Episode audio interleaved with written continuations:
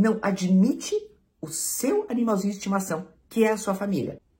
Olá, a seguidora que eu vou identificar aqui pela letra M mandou mensagem para mim inbox no Instagram. E ela diz: Estou namorando há três meses. Ele é divorciado, tem uma filha de 18, mora sozinho e trabalhamos juntos. Sou a dona da empresa e ele presta serviço como autônomo. Eu moro sozinha e tenho uma gata de estimação que já tenho há 10 anos. Ele não gosta de animais de estimação, isso me incomoda porque eu amo, trato muito bem, sou amorosa com minha gata e ela dorme na cama comigo. A primeira e única vez que ele dormiu na minha casa, criou caso por causa da gata dormir comigo, foi grosseiro, aumentou o tom de voz, fez eu me sentir inadequada, como se eu fosse suja por deixar a gata subir na cama. O relacionamento mudou muito após esse dia. Eu expliquei que ela é tranquila, dócil, limpinha e que se eu fechá-la para fora do quarto, ela mia a noite inteira. Além disso, ele ainda não me apresentou para a filha, para nenhum amigo ou familiar. Não colocou nenhuma foto nossa no Instagram, mas fez questão de me pedir namoro ao meu pai e estar presente em tudo na minha vida. Penso que vai ser difícil a gente conviver na mesma casa, porque não abro mão de ter mais estimação e ainda tenho desconfiança diante de não me assumir no mundo dele e na internet.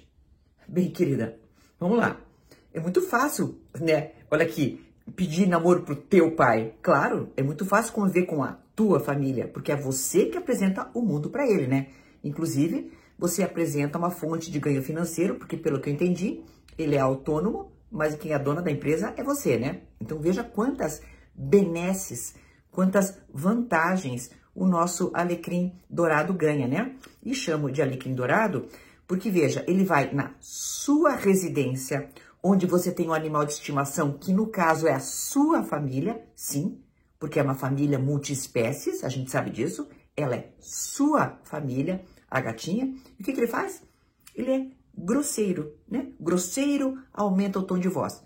Querida, se isso não é bandeira vermelha, o que é mais é? E o que me assusta é o último parágrafo. São essas cinco linhas que você escreve, que diz: Penso que vai ser difícil a gente conviver na minha casa. Oi?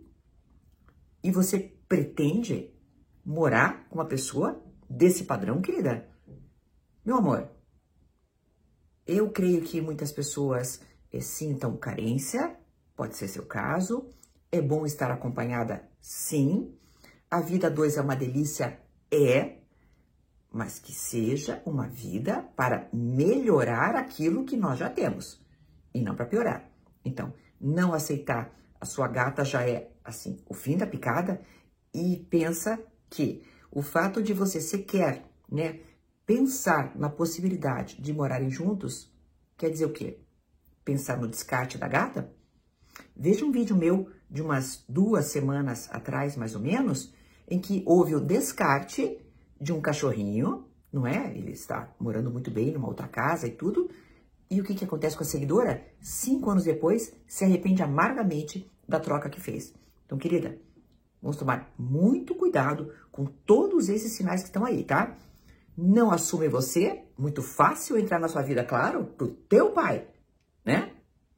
Segundo, não admite o seu animalzinho de estimação, que é a sua família. Terceiro, é grosseiro na sua casa. Quarto, tem uma relação empregatícia, no mínimo, como autônomo ou o que for com você, certo? E nem para isso tem respeito? Vamos lá e vamos coroar com uma cereja do bolo? Se vocês morarem, morassem juntos, morariam na casa de quem? Na sua, porque provavelmente as suas condições financeiras são melhores do que a dele. Até uma próxima.